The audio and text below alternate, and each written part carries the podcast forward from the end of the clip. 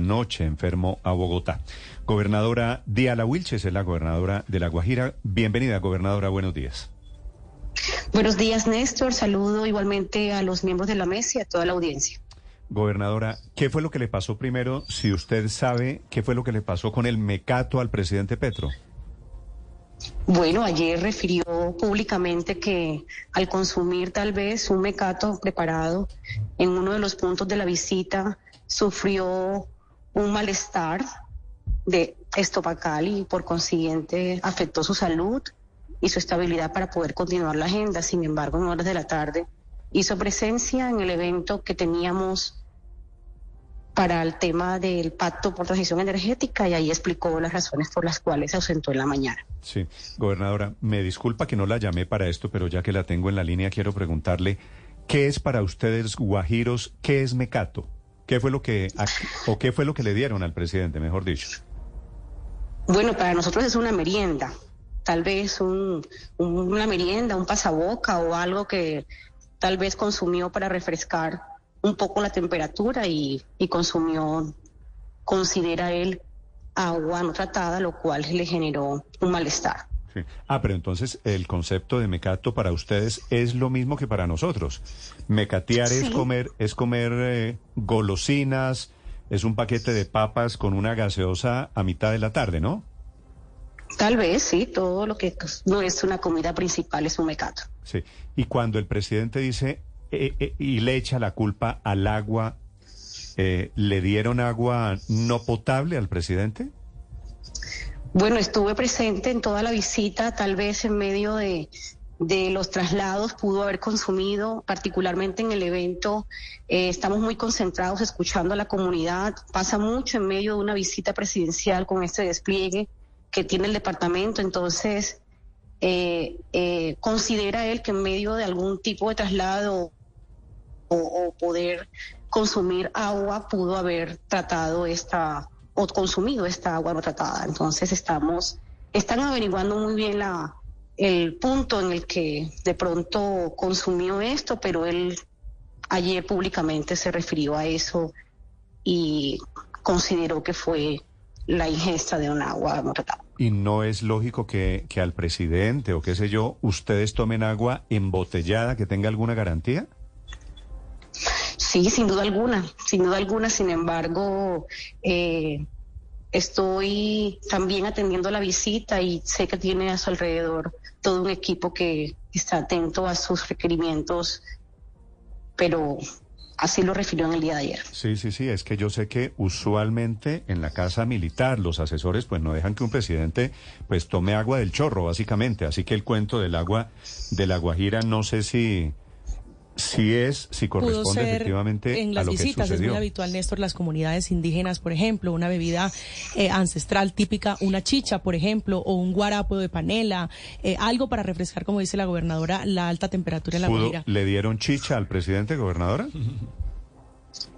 Bueno, la comunidad, como él caminó en Nazaret, todo el corregimiento desde que llegó por todo el pueblo hasta llegar al internado, sí le brindaban lo saludaban. Entonces, es un tema que no tuve total atención porque también estábamos articulando con todos los ministerios la puesta en marcha de la agenda y poder conocer los puntos específicos antes de que todo el evento eh, iniciara, de manera que puntualmente estoy casi que en todos los frentes y sé que la comunidad se acercaba a él con mucho cuidado a recibirlo, a atenderlo, de manera que, que todo pudo haber pasado en medio de este despliegue enorme.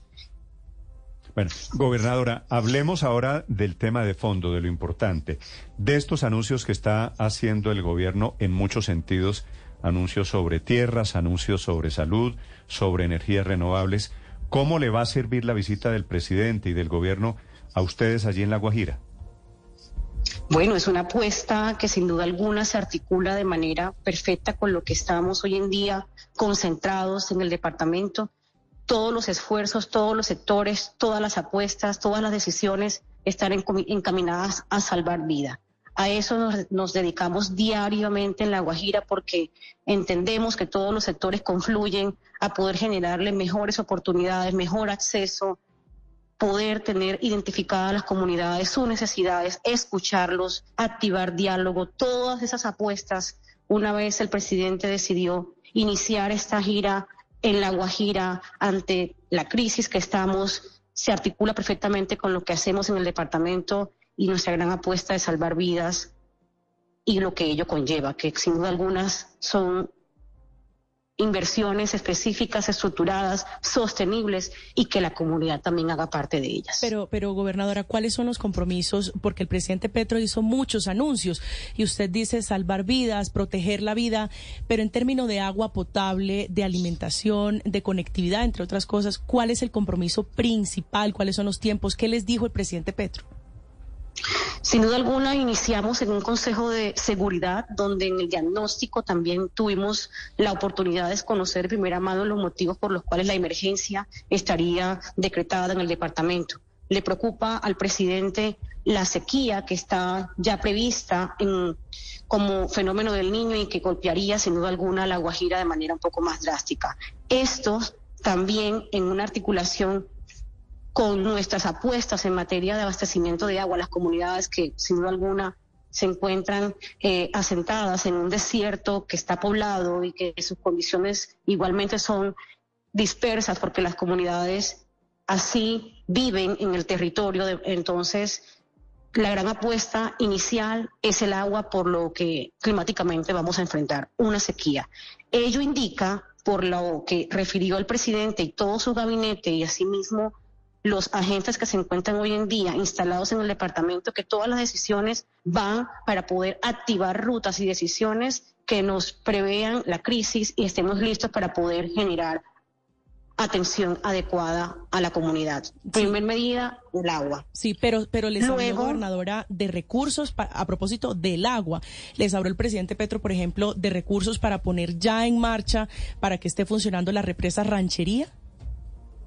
Bueno, la represa ranchería en el momento creo que estará dada a que se converse en la agenda que tendrá el sur. El presidente ha intentado en cada punto donde está atender las condiciones que alrededor igualmente van las comunidades indicando. La represa del ranchería transversalmente en materia de agua sin duda alguna ya ha sido mencionada, pero entiendo que también será tratada en el sur de La Guajira cuando visite el día sábado en San Juan, que por proximidad está más cerca. Existe igualmente una sentencia reciente del Consejo de Estado donde activa la necesidad que esto sobre la marcha ya se atienda. Y está en territorio la Agencia de Desarrollo Rural generando igualmente todo el andamiaje para dicha activación de la represa. La represa es para nosotros muy importante. La Guajira tiene agua, solo que debemos generar las acciones que nos permitan desplegar de manera eficiente el traslado del agua, donde se encuentre, a donde podemos generar la, la, solución a las necesidades. El sur de la Guajira se comporta muy diferente a como es el norte. El sur de la Guajira, afortunadamente, es nuestra canasta, nuestra gran concentración de afluentes de agua y esto será revisado igualmente con nuestros agentes en el territorio, con nuestro gabinete departamental, que también desplegamos un plan departamental de agua para saber hasta dónde llegaría esa agua de la represa y poder igualmente conectar los territorios que se encuentran dispersos de ella. El caso todo con decisiones. Es que ya estamos a jueves, estamos a jueves y venimos esperando desde el lunes el decreto de emergencia económica, la, la declaración de emergencia económica y social para el departamento. ¿Cuándo? ¿Qué le dicen a ustedes? Bueno, eh, lo he preguntado igualmente, lo he consultado todos los días, me dicen que está en construcción, en cualquier momento sale el decreto de emergencia.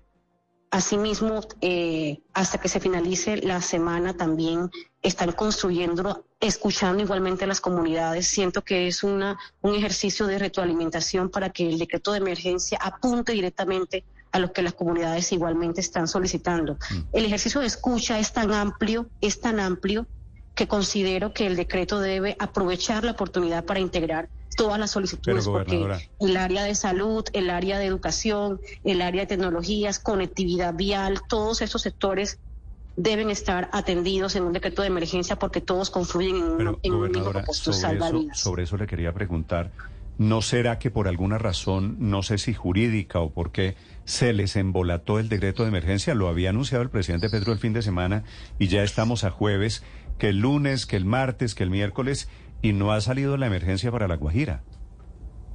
Bueno, eh, como es un acto de discrecionalidad del gobierno y quien lo anunció, sin duda alguna también estamos ante la expectativa del decreto. Considero que si existen algunos caminos jurídicos o de revisiones, deben hacerlo con completa eh, disciplina y atención para...